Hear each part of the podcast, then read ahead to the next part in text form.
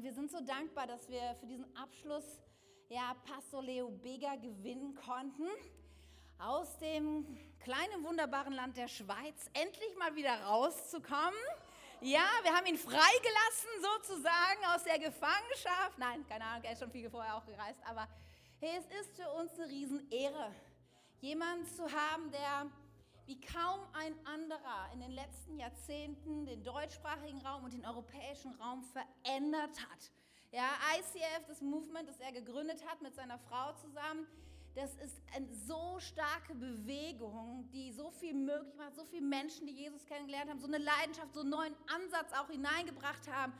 Und das, und, und, und das Gott in ihrem Leben getan hat und durch sie getan hat, das ist echt etwas, wo man dann einfach nur sagen kann, wow, das, ich erkenne an, auf diesem Mann liegt wirklich die Hand Gottes und eine besondere Salbung, ein besonderer Ruf. Und dass er heute hier ist, ist für uns eine große Ehre. Und deswegen, hey, nimm doch noch mal alles mit, ja, was, was er zu sagen hat und nimm es als ein Reden Gottes zu dir. Und deswegen, hey, als K21, wir lieben es, von solchen Männern Gottes zu empfangen. Deswegen lasst uns gemeinsam aufstehen und Pastor Leo Bigger hier begrüßen. Hey, wir singen dir. Vielen Dank.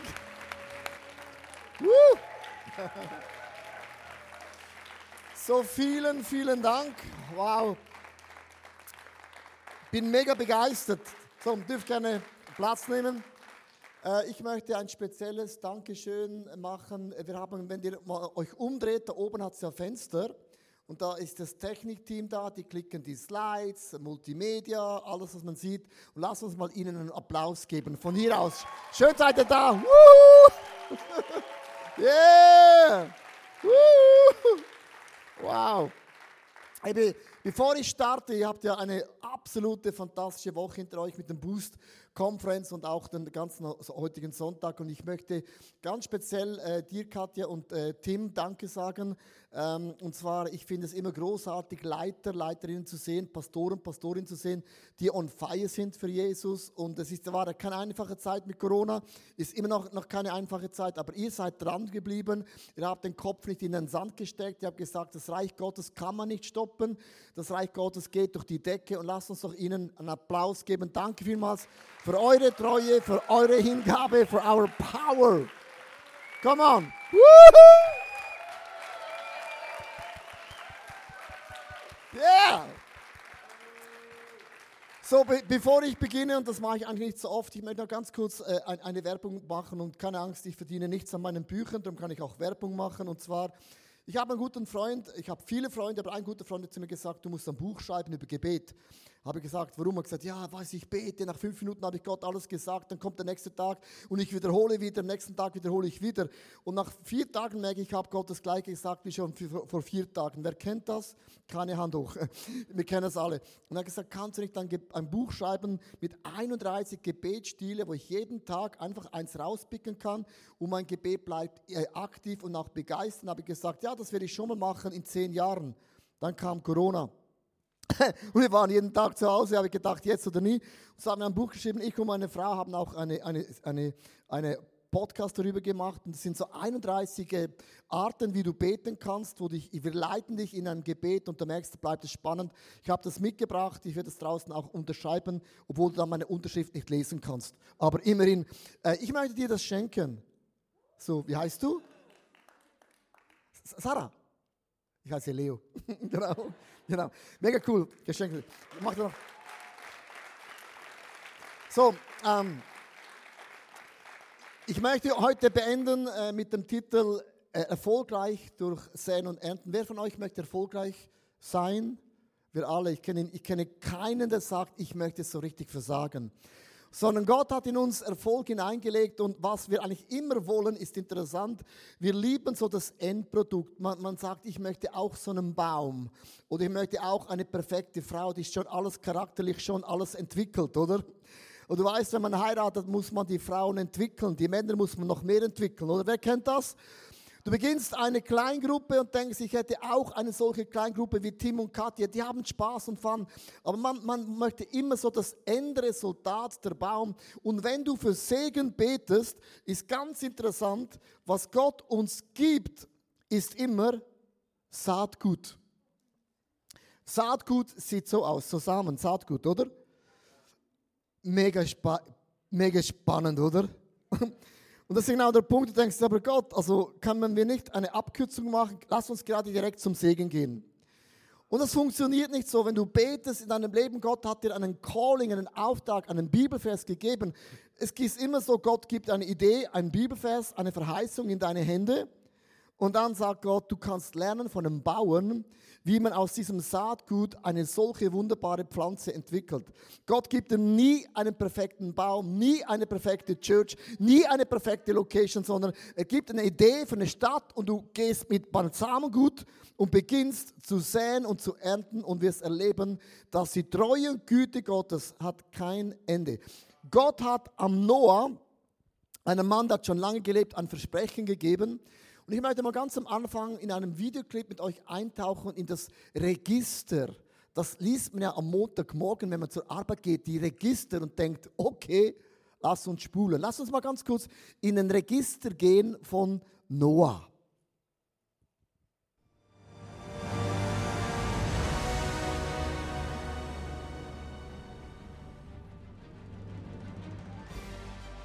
Dies ist das Buch von Adams Geschlecht.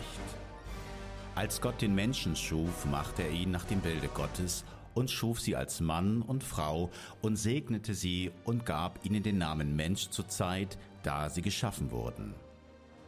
Und Adam war 130 Jahre alt und zeugte einen Sohn, ihm gleich und nach seinem Bilde, und nannte ihn Seth, und lebte danach 800 Jahre und zeugte Söhne und Töchter, das sein ganzes Alter ward, 930 Jahre, und starb.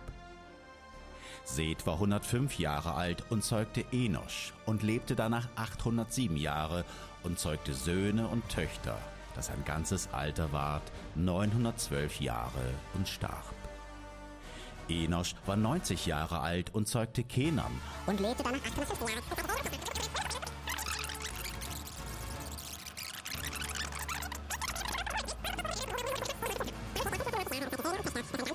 777 Jahre und starb. Noah war 500 Jahre alt und zeugte Sem, Ham und Japhet.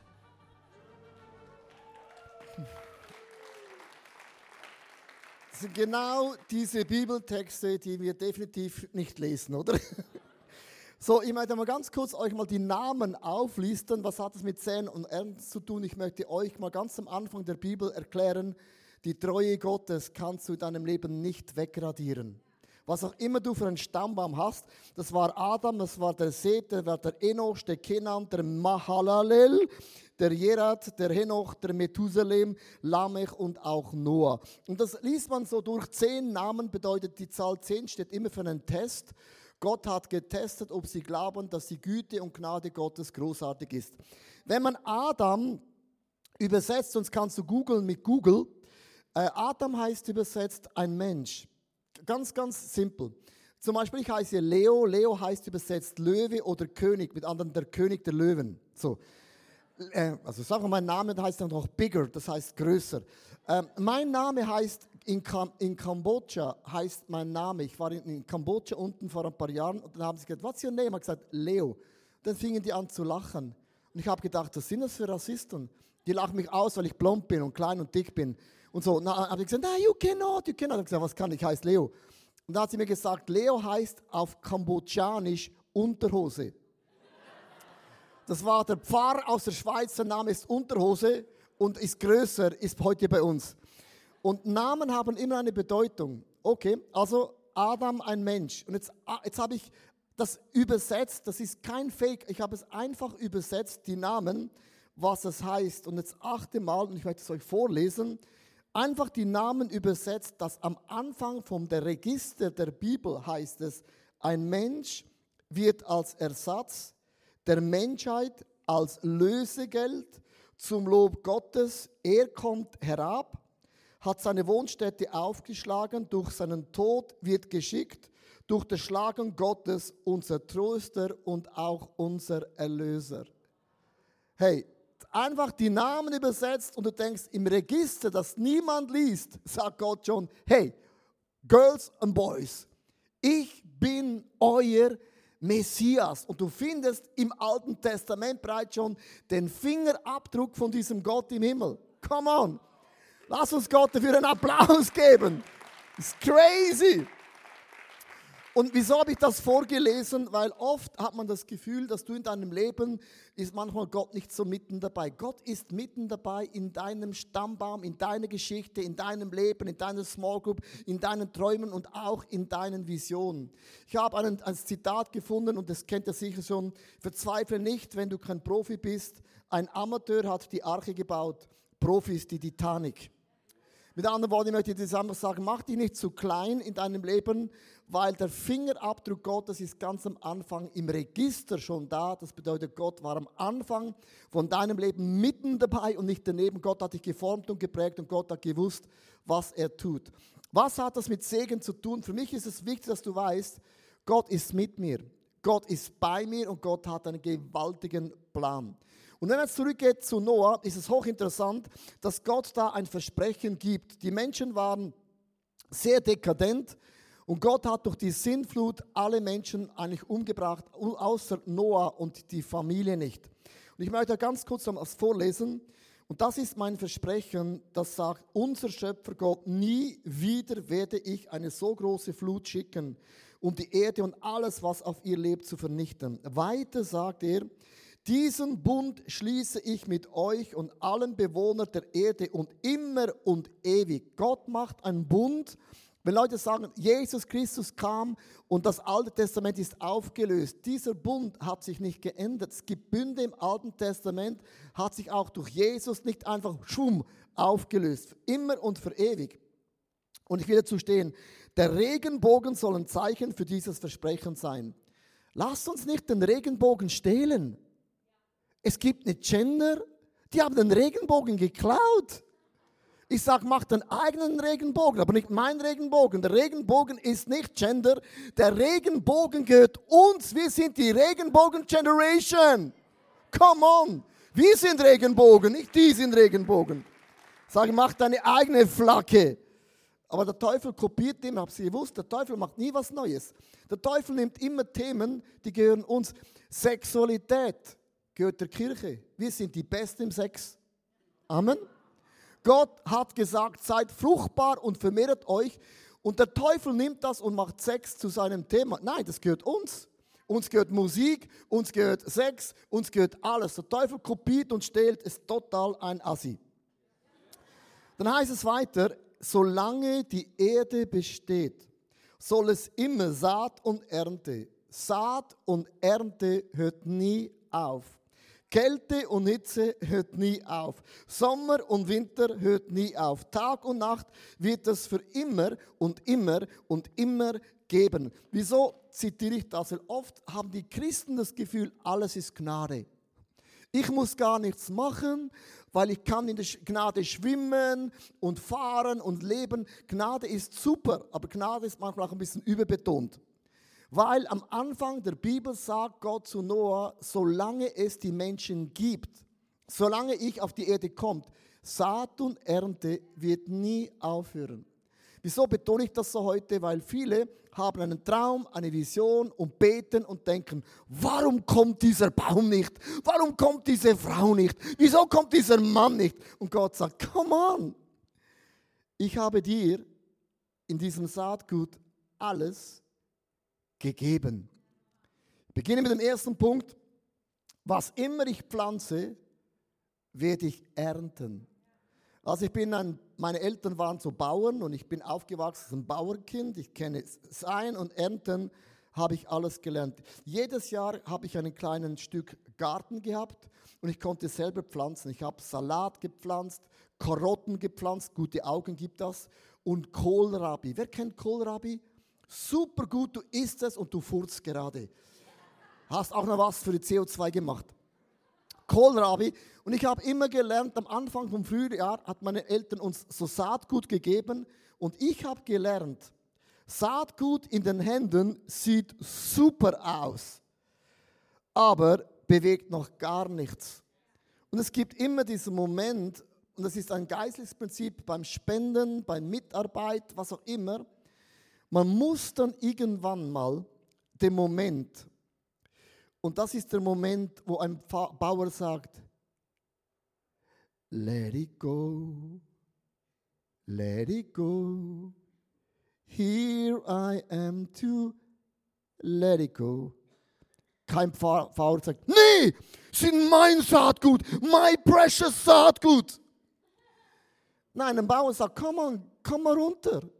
Es ist der Moment, wo man halt schon halt alles, ah, sorry, wenn ich sage, halt schon mal alles loslässt. Loslassen heißt so, so, jetzt ist es weg und das ist Glauben mit einer Vernunft. Es ist ja in der Erde, es ist nicht irgendwo im Nirgendwo, sondern ich habe es gepflanzt und ich weiß, es ist nur eine Frage der Zeit, bis die Ernte aufgeht. Kein Bauern ist beim Säen nervös und sagt, oh, vielleicht funktioniert das. Er weiß, das Prinzip funktioniert für immer. Das heißt hier in Galater, irrt euch nicht, Gott lässt sich nicht spotten, denn was der Mensch sät, das wird er auch ernten. Und die Frage ist immer, du bist oft ein Resultat von Entscheidungen, die du getroffen hast in deinem Leben. Wenn du nicht happy bist mit deinem Resultat, vielleicht musst du etwas ändern in der Art und Weise, wie du lebst, wie du umgehst. Leute sagen zu mir immer, meine Güte, deine Frau ist so einfach. Du hast so eine einfache Frau geheiratet. Sag immer, du hast keine Ahnung. Du siehst nur die Bühnenfrau blond gefärbt, Fingernägel, Gucci-Schuhe, das siehst du, von dem sprichst du. Und jede Person, die verheiratet ist, weiß oder Kinder hat, weiß, ohne Investition funktioniert etwas nicht. Man sagt ja, die Verliebtheitsphase hält 18 Monate an Schmetterlinge, Hubschreiber im Bauch, alles spürst du. Aber nach 18 Monaten kommst du auf den Boden der Realität und dann ist die Frage, was investierst du in deine Frau, in deinen Mann, in deine Kinder? Es ist nichts auf dieser Welt einen Selbstläufer. Und da kommt ja der Heilige Geist hinein, wo du fragen kannst, Heiliger Geist, was kann ich unternehmen, damit meine Frau aufblüht? Ich war im Urlaub vor ein paar Jahren, wir sind nach Amerika geflogen, habe ich den Fehler gemacht. Da mache ich eben immer, jeden Tag immer wieder neu. Habe ich gesagt, Heiliger Geist, hier bin ich. Was könnte ich machen im Urlaub für meine Frau? Und ich hörte die Stimme, du machst alles. Deine Frau ist die Königin im Urlaub, sie kocht nicht, sie putzt nicht, sie geht nicht einkaufen, sie ist einfach eine Königin. Du machst alles. Dann habe ich gesagt, Heiliger Geist, ich habe den Urlaub schon geplant. Ich habe ihn schon bezahlt. Und was muss denn sie machen? Sie muss nichts machen, sie muss nur sein. So, dann habe ich meiner Frau gesagt, du hast so Glück, der Heilige Geist muss für dich sein und äh, du musst nichts machen und so. Und dann hab, hat, sie, hat sie gedacht, ja, ja, das zieht er durch, drei Tage und dann lässt sie Motivation nach. Aber ich habe es durchgezogen, drei Wochen. Und dann sagte meine Frau, das war der schönste Urlaub immer. Habe ich gesagt, für dich ja. Was ich mit dem sagen möchte, ist einfach der Heilige Geist, und das meine ich ganz im Ernst, da gibt er immer wieder neue kreative Ideen, wie du gewisse Dinge loslässt und investierst und dann siehst du ein gewaltiges Resultat. Das Zweite, was man lernen kann, ist, ich ernte immer mehr, als ich gepflanzt habe. Ich bin ja ein Schweizer, wir können rechnen, wir haben die Banken, uns gehört alles Geld. Wir sind ja nicht in der EU dabei, weil so viel Geld haben wir nicht, noch Griechenland zu unterstützen, sondern wir sind einfach alleine. Ja? So, und wir, Schweizer haben gelernt, es gibt einen Vers, und da steht jeder einzelne Schweizer. Ich habe den schon im letzten Gottesdienst gelesen, möchte nochmal lesen. Das heißt, und als das Übrige fiel auf das gute Land, auf den guten Boden, und es ging auf, wuchs und brachte Frucht, einiges trug sogar 30-fach und einiges sogar 60-fach und einiges sogar 100-fach. Wenn die Bibel sagt, du hast ein Return, von hundertfach, sagt ein Schweizer, wo kann ich einbezahlen? Count me in. Und im Reich Gottes sagt die Bibel, du kannst gar nicht zu kurz kommen. Und wenn du sagst, auf dieser Welt geht es nicht ein, du hast auch im Himmel ein himmlisches Bankkonto, wo Motten und Räuber nicht stehlen, nicht fressen können. Also füll auch noch das himmlische Bankkonto auf.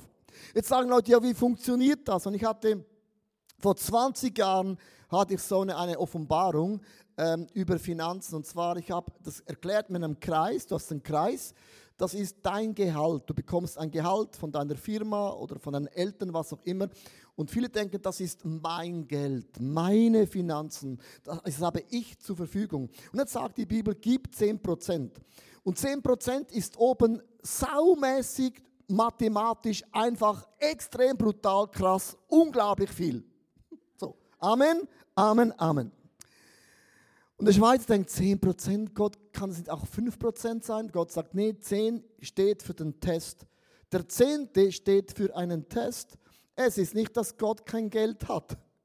Es ist nur, dass Gott sagt, ich möchte mal schauen, ob ihr vertraut, dass ich, der Gott vom Universum, der schon beim Noah am Anfang war, ob ich, der Gott, dem alles gehört, euch nicht überreich beschenke.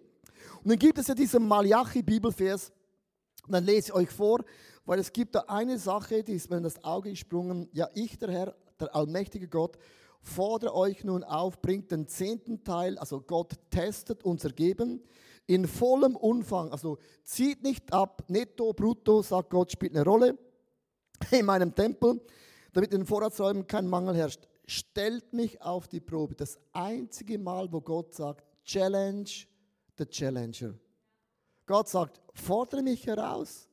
Ich bin ja katholisch aufgewachsen und ich habe gesagt, ich solle Gott herausfordern, den heiligen Gott. Gott sagt, ja, fordere mich herauf, ob ich nicht zu meiner Zusage stehe. Das ist das einzige Mal in der Bibel, wo Gott sagt, wir können ihn challengen. Und dann sagt Gott, und ich werde die Schleusen des Himmels wieder öffnen und euch mit meinem Segen überreich beschenke. Jetzt liest man das so und denkt, okay, wie segnet Gott mich dann konkret? Lass uns zum nächsten Bild kommen mit dem Kreis.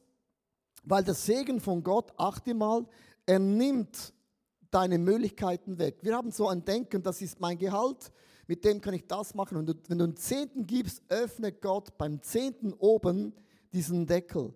Der Zehnte sprengt alles in deinem Leben. Es geht mathematisch nicht auf.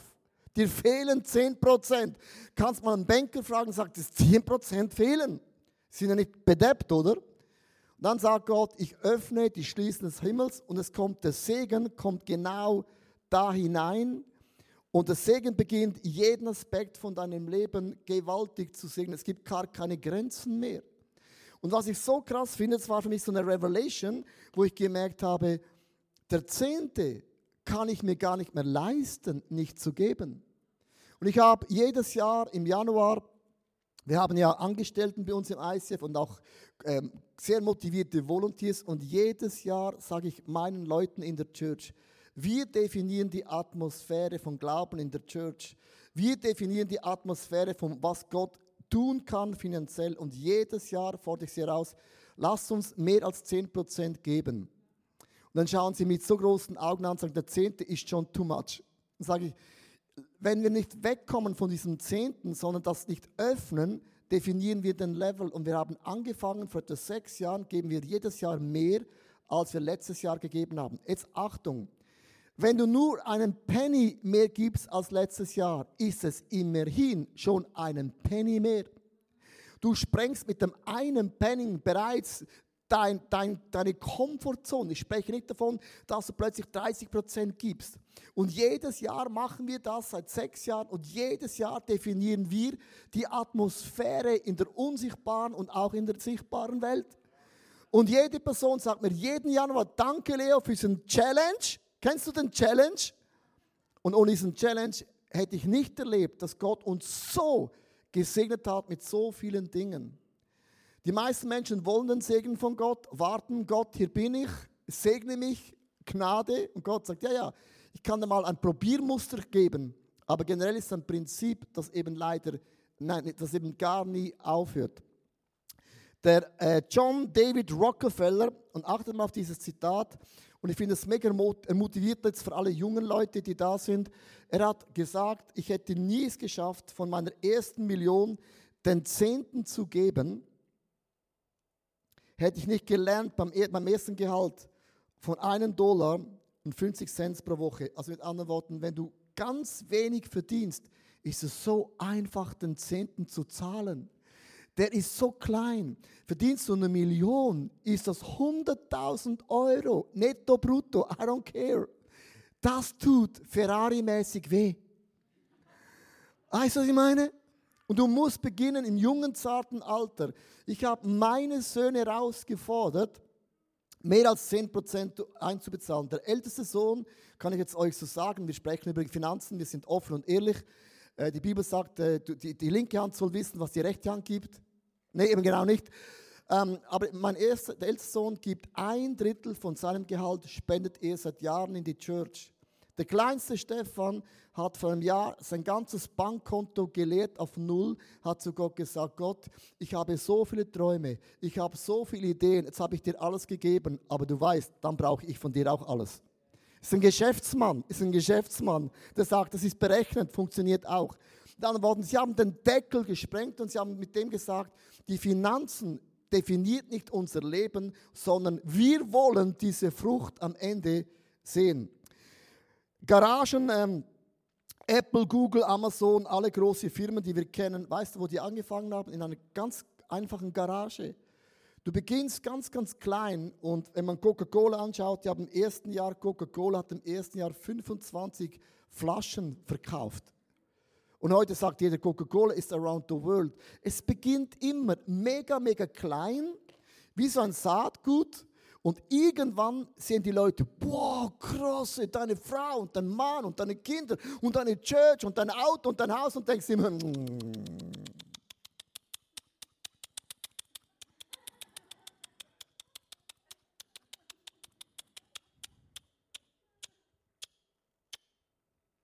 das hat mir Gott gegeben. Ist alles? Ja. Und dann, let it go, let it go. Ja, immer die gleiche Geschichte. Und wir schauen immer das Endresultat an und wir wollen immer das Endresultat. So goes it not heißt auf Englisch falsch übersetzt. So funktioniert es nicht. Das Prinzip von Gott bei Noah, Säen und Ernten hört nie auf. Drittens, sei geduldig und gib nicht auf.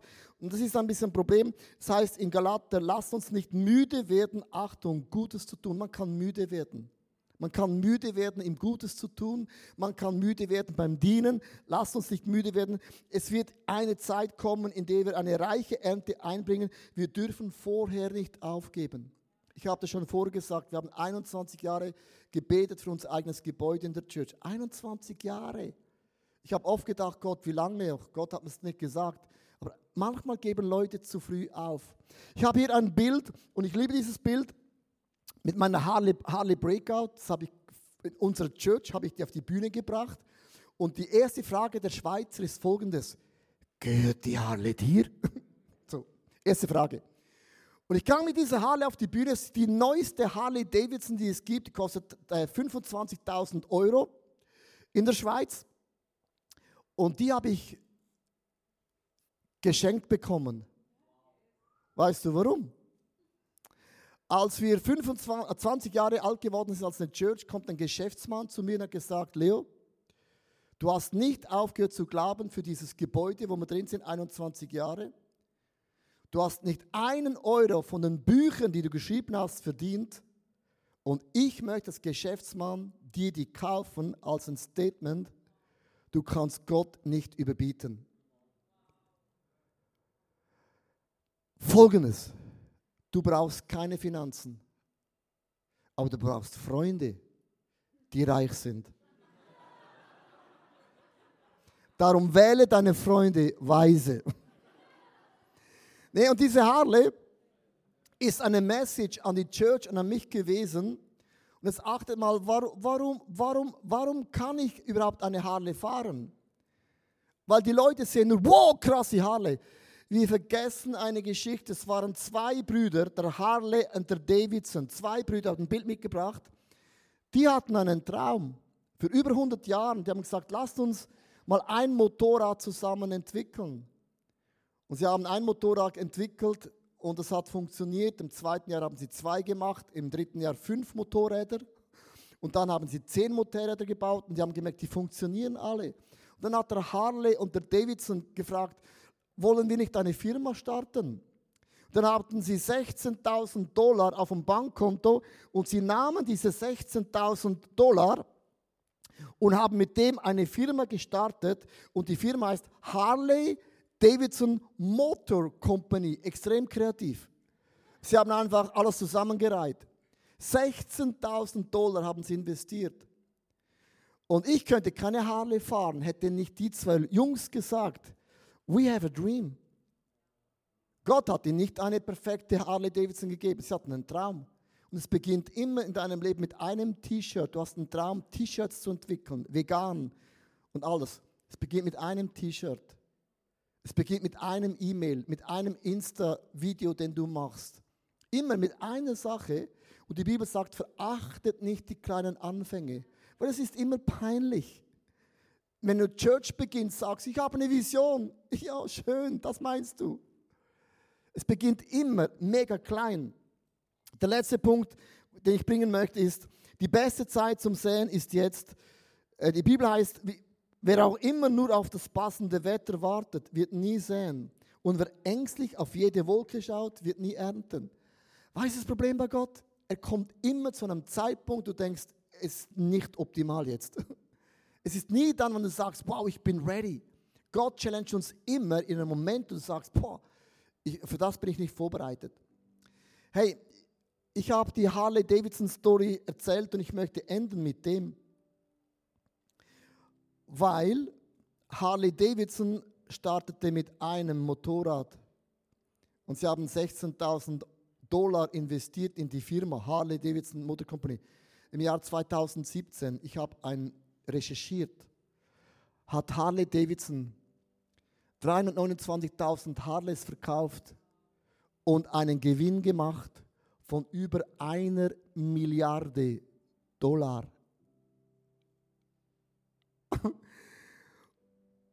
Du siehst Harley-Shops überall und denkst, wow, Harley war immer schon da in Deutschland, bevor Frau Merkel kam. Und weißt du, was der Harley und Davidson sagt? Oder was Tim sagt?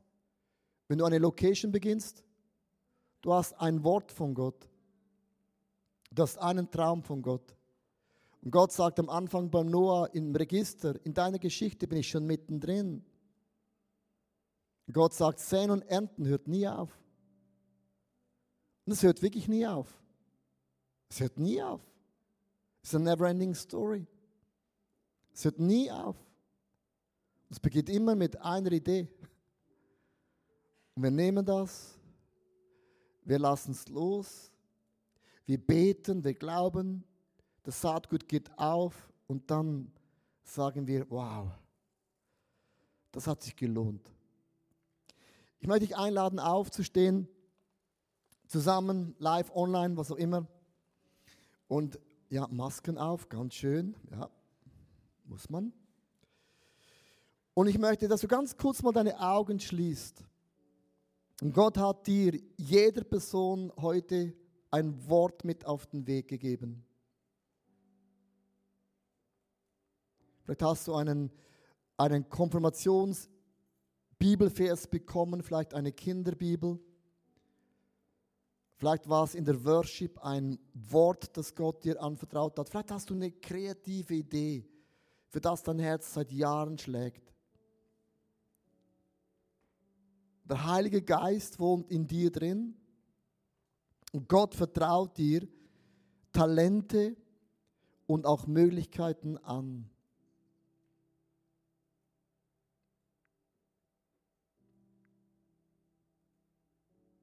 Und Gott ist mittendrin in unserem Leben. Ich möchte heute zwei Gebete beten. Das erste Gebet, vielleicht hast du noch nie dein Leben Jesus Christus anvertraut. Vielleicht kann es sein, dass du mit Jesus unterwegs bist, da bist du ein bisschen lauwarm geworden. Du hast das Vertrauen vielleicht auch in diesen Gott verloren, weil gewisse Dinge entstanden sind, die du nicht einordnen kannst. Du bist zwar gläubig, aber merkst irgendwie, du hast einen Draht mit wie Gott wie, ist wie abgebrochen. Und es gibt Momente, wo Gott uns herausfordert, nochmals wie eine Entscheidung zu treffen, vielleicht zum allerersten Mal. Aber es kann auch eine Wiederentscheidung sein, sagt Gott, ja, schwamm drüber, ich, ich lege nochmal alles auf den Tisch. Und ich habe heute das, das Gefühl, dass es etliche gibt. Du hast großartig gestartet, aber es sind auch Enttäuschungen entstanden, die dich irgendwie zurückgeworfen hat. Und ich möchte heute mit dir beten. Und ich möchte dich einladen in einen Augenblick. Ich werde auf drei zählen, dich fragen, wenn du merkst heute, ich möchte mein Leben nochmals oder zum allerersten Mal in die Hände von Jesus legen, dass du ganz kurz deine Hand erhältst zum Himmel. Und das ist dein Zeichen zu Gott. Machst es nicht in erster Linie für mich, aber manchmal braucht es einen Moment, wo wir Gott wie ein Zeichen geben. Ist okay so? Ich zähle auf drei und dann einfach heb deine Hand auf, alle Augen sind zu. Es ist dein Statement, deine Entscheidung zu diesem Gott im Himmel.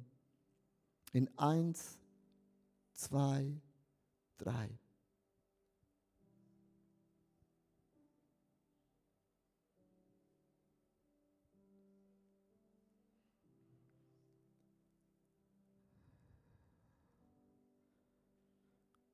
Mit dem Hande hochhalten hast du jetzt ein Statement gemacht. Kannst du mit mir zusammen beten, sag, lieber Jesus, ich lege mein Leben in deine Hände. Ich habe Dinge falsch gemacht. Vergib mir meine Sünden und Fehlern. Ich empfange deine Vergebung. Sei du der Mittelpunkt von meinem Leben. Leite und segne mich. Schütze und behüte mein Leben. Und die Bibel sagt, in du das Gebet gebetet hast, dir sind deine Sünden und Fehlern vergeben. Dein Name ist eingetragen im Buch des ewigen Lebens. Du gehörst zur Familie von diesem Gott im Himmel. Welcome home. Und jetzt möchte ich beten, Gott hat dir ein Saatgut anvertraut. Ich vergesse nie mehr den Tag, ich war mega, mega jung. Das war in der fünften Klasse, ich ging in die Bibliothek und ich nahm ein Buch in die Hände und ich habe bis zu dem Zeitpunkt nie Bücher gelesen, weil ich bin Legastheniker. Das macht keinen Sinn, weil... Und ich nahm das Buch in die Hände und ich hörte eine Stimme in mir sagen, eines Tages wirst du so viele Bücher schreiben. Und ich habe gedacht, ich und Bücher, never, habe das Buch zurückgetan. Aber ich habe diesen Moment nie vergessen. Nie vergessen. Und es kann sein, dass du ein Erlebnis machst, das kommt aus dem Nichts. Und es ist wie ein Reden Gottes. Und du hast die Frage, wie soll das geschehen? Ich bin Legastheniker. Wie kann ein Legastheniker ein Buch schreiben? Und jeder von uns und jede von uns hat Limitationen, Dinge, und sagt, wie soll das gehen? Das sagte schon Maria. Das sagte schon Josef, das hatten alle gesagt in, der Bibel. Wie soll, das, wie soll das möglich sein? Gott hat immer gesagt, gib, was du hast. Deine fünf Brote und zwei Fische. Und Gott vermehrt es durch ein Wunder. Und du weißt immer, Gott hat das Wunder vollbracht. Ich habe meinen Beitrag geleistet, aber das effektive Wunder, das kam immer von diesem Gott im Himmel.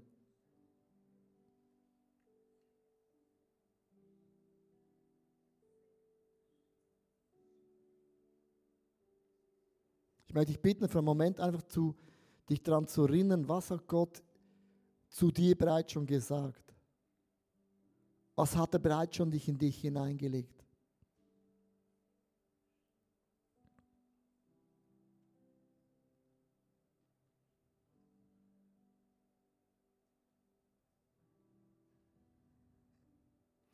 Und ich segne dein Leben im Namen des Vaters, der allmächtige, allwissende, allgegenwärtige Gott. Die Hand Gottes ist in deinem Leben spürbar und sichtbar.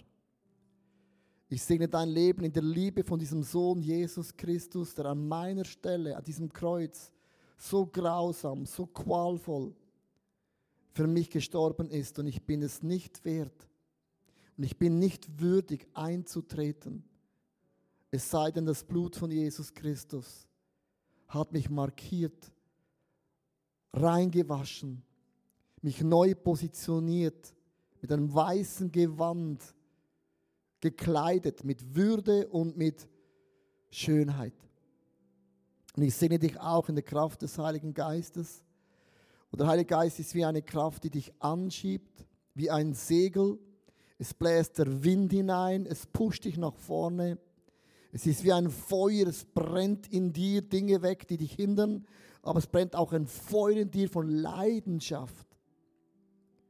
Und du weißt, du bist nie alleine in deinem Säen und Ernten.